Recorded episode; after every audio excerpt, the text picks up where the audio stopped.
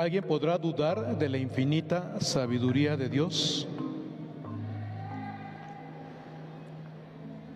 No sé si conozcan a Armando Ramírez Fuentes, que también firma en algunos periódicos como Catón. Suele contar algunos chistes bastante, algunos subidos de tono. Tiene algunas reflexiones interesantes también. Hoy en la mañana comparte algunas preguntas. Cuenta la historia de un señor llamado Don Simón, católico devoto, que creía que Dios no se equivocaba nunca en su infinita sabiduría, pero decía que había cosas que no se explicaba de Dios. Uno, decía, me pregunto por qué llueve en el mar y no llueve en su rancho. Piedras de lumbre se llama. Hay muchos lugares donde no llueve y se parece sequía. Y decía él, con todo que Dios no se equivoca, me parece que ha cometido varios errores. Segundo, Dice, los chamorros tendríamos que tenerlos en la parte de adelante, no atrás, porque cuando nos pegamos en las espinillas, si tuviéramos los chamorros adelante no nos dolería tanto como nos duele, pero atrás nada más sirve para que los muerdan los perros.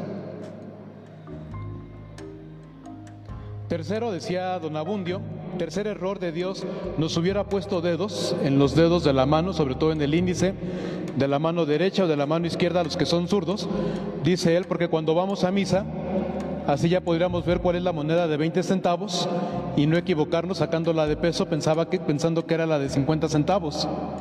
Aparte de que si llegáramos tarde a los desfiles con levantar la mano sería suficiente para poder ver lo que está pasando.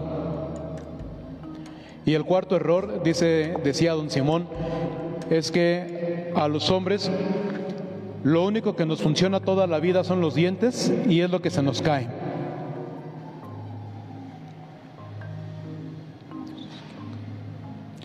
Pero Dios no se equivoca. Los que se equivocan a veces somos los que estamos de este lado, en la iglesia, los que tomamos la palabra, los que organizamos las lecturas, los que seleccionaron la liturgia del día de hoy. Pareciera, nos han hecho creer, o por lo menos da la impresión, con lo que hemos escuchado, que Jesús se puso en plan de carreño y nos dio un manual de urbanidad y de buenas costumbres. ¿No es cierto? Para que cuando todo mundo llegue a un lugar, te sientes en la parte más fea de la mesa y todo el mundo vaya y te diga, Padre Miguel, por favor, ¿cómo va a estar usted aquí sentado en ese rinconcito tan pinchurriento que no está a la altura de usted? Y entonces yo me levantaré lleno de humildad y diré, no lo merezco, pero está bien. Pareciera que nos quiere decir eso, ¿no es cierto?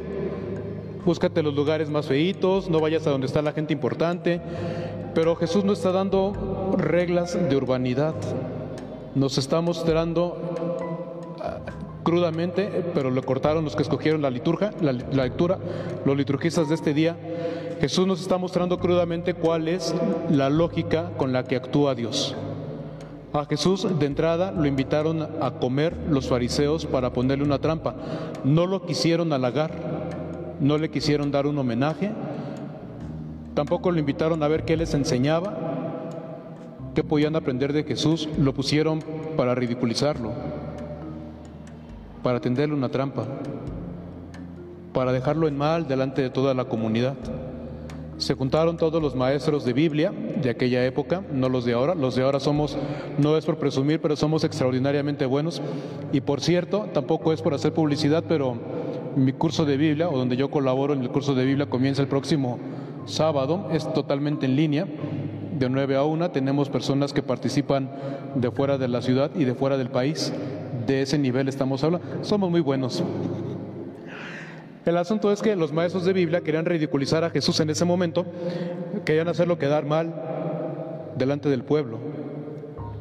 Y Jesús vino no a dar clases de Biblia, sino a mostrar lo que hay en el corazón de Dios y su sabiduría. Y entonces cuando nos invitan, sobre todo cuando andamos en la calle, hoy en la mañana fue muy triste porque falleció aquí afuera, justamente afuera de la parroquia, uno de los indigentes, yo no sé si tenga o no tenga familia, pero falleció fuera de la iglesia. Y en todas las iglesias siempre hay una persona indigente que huele muy feo. Allá en el Espíritu Santo, Santa María de la Ribera, teníamos a Mario, y a Mario, pues donde se sentaba Mario, todo el mundo corría, era como una kriptonita en sentido negativo. Entonces Mario olía también que se sentaba alguien y se corría el olor y todo el mundo corría, corría, corría, corría y buscábamos desesperadamente un lugar bajo la ventana para poder volver a respirar a gusto. pero seguramente que en la Eucaristía Jesús que siempre está presente entre los suyos se sentaba con él, porque es el único que siempre se sienta junto a la gente y no le tiene asco a nadie. Era muy escandaloso ver a Jesús sentándose junto a toda la gente que da asco o que da miedo, o a la gente a la que juzgamos impura o pecadora o mala. Se nos ha colado una lógica de pureza en la iglesia, yo no sé por qué, no sé desde dónde y tampoco quiero saber, pero es terrible. Hemos hecho hasta de la fiesta del perdón de Dios, el sacramento de la misericordia, que es una fiesta, lo hemos convertido en un requisito para venir a comulgar y nos han enseñado muchas veces, ¿no es cierto?, que si no nos confesamos no podemos comulgar, que tenemos que acercarnos con el corazón limpio, con el alma pura. Algunos quisieran que nos pusiéramos a remojar toda la noche en clarasol, a ver si así ya podemos ser dignos de la comunión eucarística el día domingo. Pero esa es nuestra lógica de pureza, no es la lógica de Dios. La lógica de Dios es una lógica de misericordia. Dios no viene a ver quién ya se confesó, quién ya tiene el corazón limpio, Dios nos invita a comer porque es nuestro Padre, porque somos sus hijos, porque hoy es un día de fiesta, porque es el día que no trabajamos, porque vinimos a visitarlo como Padre que es, como abuelo que es, porque nos quiere regalar la comida para nosotros, porque quiere que estemos contentos, porque quiere que estemos fortalecidos. No nos pregunta si nos la merecemos, nos la regala. He conocido a mucha gente a la que se le ha negado la comunión que porque se casaron por la iglesia y se equivocaron como todos nos equivocamos.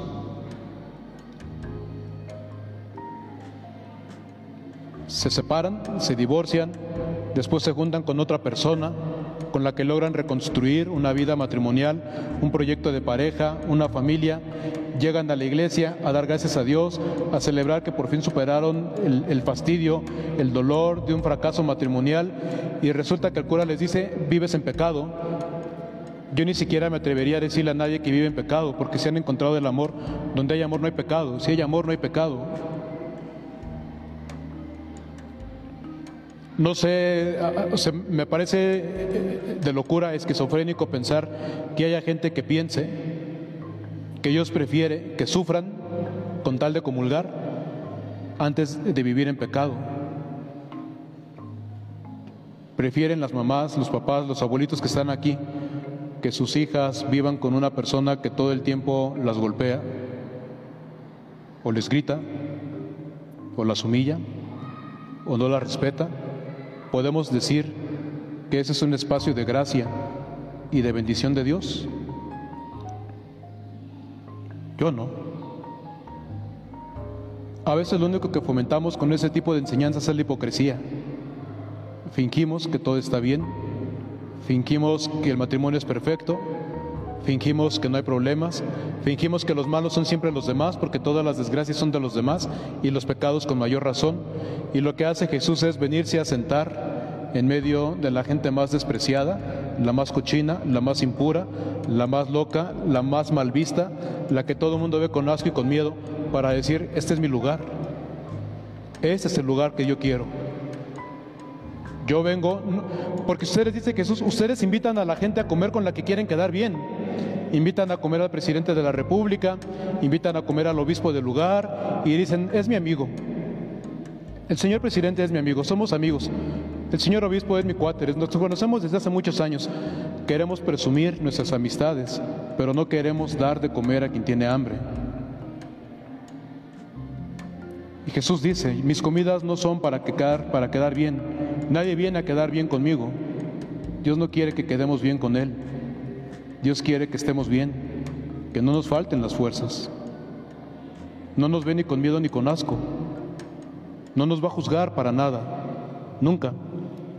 Cuando yo era niño y era muy inteligente, como toda la vida, me acuerdo que en tercer año de primaria me pusieron en primer lugar en el cuadro de honor. Eh, yo como nunca había estado en el cuadro de honor, pensé que la maestra se había equivocado y le dije a mi mamá, ¿tú crees la pobrecita de la maestra? Como si hubiera sido un error suyo. La pobrecita de la maestra me puso en el cuadro de honor y en primer lugar y yo dije, yo creo que se equivocó. es buena gente la maestra. Todo el mundo quiere estar en el primer lugar. Todo el mundo compite por estar en el primer lugar. Todos competimos por la medalla de oro. por el reconocimiento, pero en sus comidas Jesús dice, a Dios no le interesa el primer lugar. Los que están en el primer lugar ya tienen su medalla, su foto en el cuadro de honor, su nombre en la historia, pero los que no tienen nada, los que lo han perdido todo, los que están en el último lugar, lo escandaloso de la comida de Jesús fue decir, el que nadie quiere, ese es mi lugar. El último lugar es mi lugar. De estar, podría estar con toda la comunidad del cielo, pero prefiero estar con nosotros antes que permitir que nos sintamos solos. Y si tiene que hacer opción entre nosotros, no es que nos quiera menos a unos y quiera más a otros. Decía mi mamá, precisamente porque los quiero igual, no los puedo tratar igual. Y Dios está siempre en primer lugar con el que más lo necesita, no con el que lo merece. Ninguno lo merece.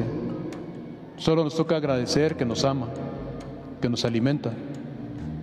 Después de esto se burlaron de Jesús y le dijo por ahí un fariseo, uy, pues qué dicha estar sentado en una mesa de pura gente así, cojos, ciegos y lisiados y, y apestosos, indigentes, gente sin hogar y que no se bañan y comen lo que está en la calle y en la basura. Y dijo Jesús, ese es mi lugar. El que se burla de ellos se burla de mí. El que los desprecia a ellos me desprecia a mí. No hay nadie, nadie tiene por qué sentirse despreciado o alejado por Dios. No es la lógica de Dios. Dios nunca se equivoca. Podría habernos hecho los dedos chiquitos de los pies más fuertes, porque nos pegamos y comenzamos a hablar todas las lenguas del universo. Gritamos y nos oyen hasta Tailandia. Podría haber hecho muchas cosas mejores, quizás. Nos podríamos preguntar si toda la violencia que vivimos en nuestro país y en el mundo entero hablan o no hablan de la bondad de Dios, pero hay una cosa de lo que no se puede dudar, que donde hay dolor o desprecio, ese es el lugar de Dios. Si algo me conmueve a mí en ese país es el ejército de mujeres, madres, de hijas, de hijos desaparecidos, que salen todos los días a buscar a sus hijos que no volvieron. En este país los cuerpos y las fosas clandestinas no las encuentran las autoridades, las encuentran las mamás que no se han conformado con no volver a ver nunca a sus hijos. Es doloroso, a mí me estruja el corazón cuando escucho el testimonio de esas mujeres que dicen que sienten esperanza al enterrar una varilla de hierro en la tierra y les llega el olor a cadáver. Porque aunque les dé asco y tengan ganas de salir corriendo, saben que si allí huele a cadáver, a lo mejor ahí está su hijo. Y si no es su hijo, es hijo de alguien más. Y dicen ellas, eso nos da esperanza que al menos en huesos una mamá pueda volver a abrazar a sus hijos. Si las madres no tienen asco de los cadáveres, mucho menos Dios iba a tener asco de nosotros. El amor no conoce el asco y el amor siempre busca el último lugar y de ahí nadie lo mueve.